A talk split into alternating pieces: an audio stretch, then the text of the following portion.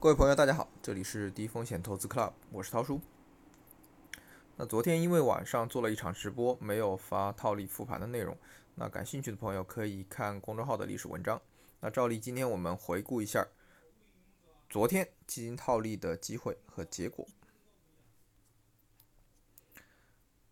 那昨天一共参与了四只基金的套利。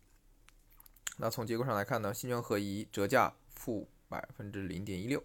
吃面负百分之零点三二，富国天惠溢价百分之零点三七，吃肉百分之零点二一，新源趋势溢价负百分之零点三五，吃面负百分之零点五一，轩合一也是折价的，负百分之零点零六，吃面负百分之零点一九。那昨天整体而言呢，套利四只翻车了三只，那整体是亏损的套利。那这个问题我们后面简单聊一下。那接着看一下今天的一个市场情况。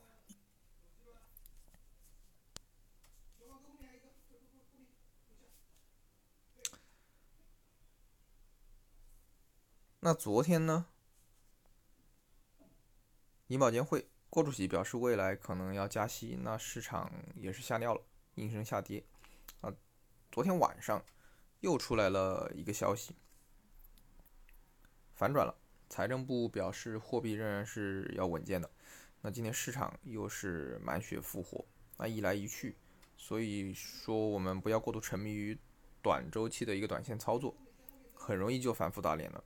那今天两市是高开的，全天震荡走高，成交量一共是八千六百三十二亿，那较前一日是一个缩量的。截至收盘呢，上证指数涨了百分之一点九五。深圳成指涨了百分之一点二三，创业板指涨了百分之一点零四。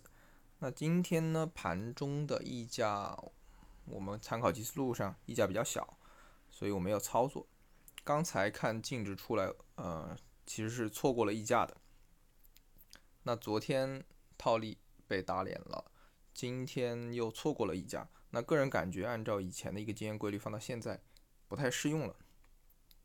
我觉得是基金经理调仓，所以导致了现在比较难以判断的一个结果。那往后一段的时间呢，应对策略可能就是要么无脑套利，有溢价就去上，那大数法则做大概率正确的事情就可以了。那另外一种呢，就是谨慎操作，调高自己套利的一个标准。那今天呢，虽然没有做套利，这个账户是新进的一批资金，那今天做了一个减仓，也还不错吧，吃到了盘中的一些涨幅。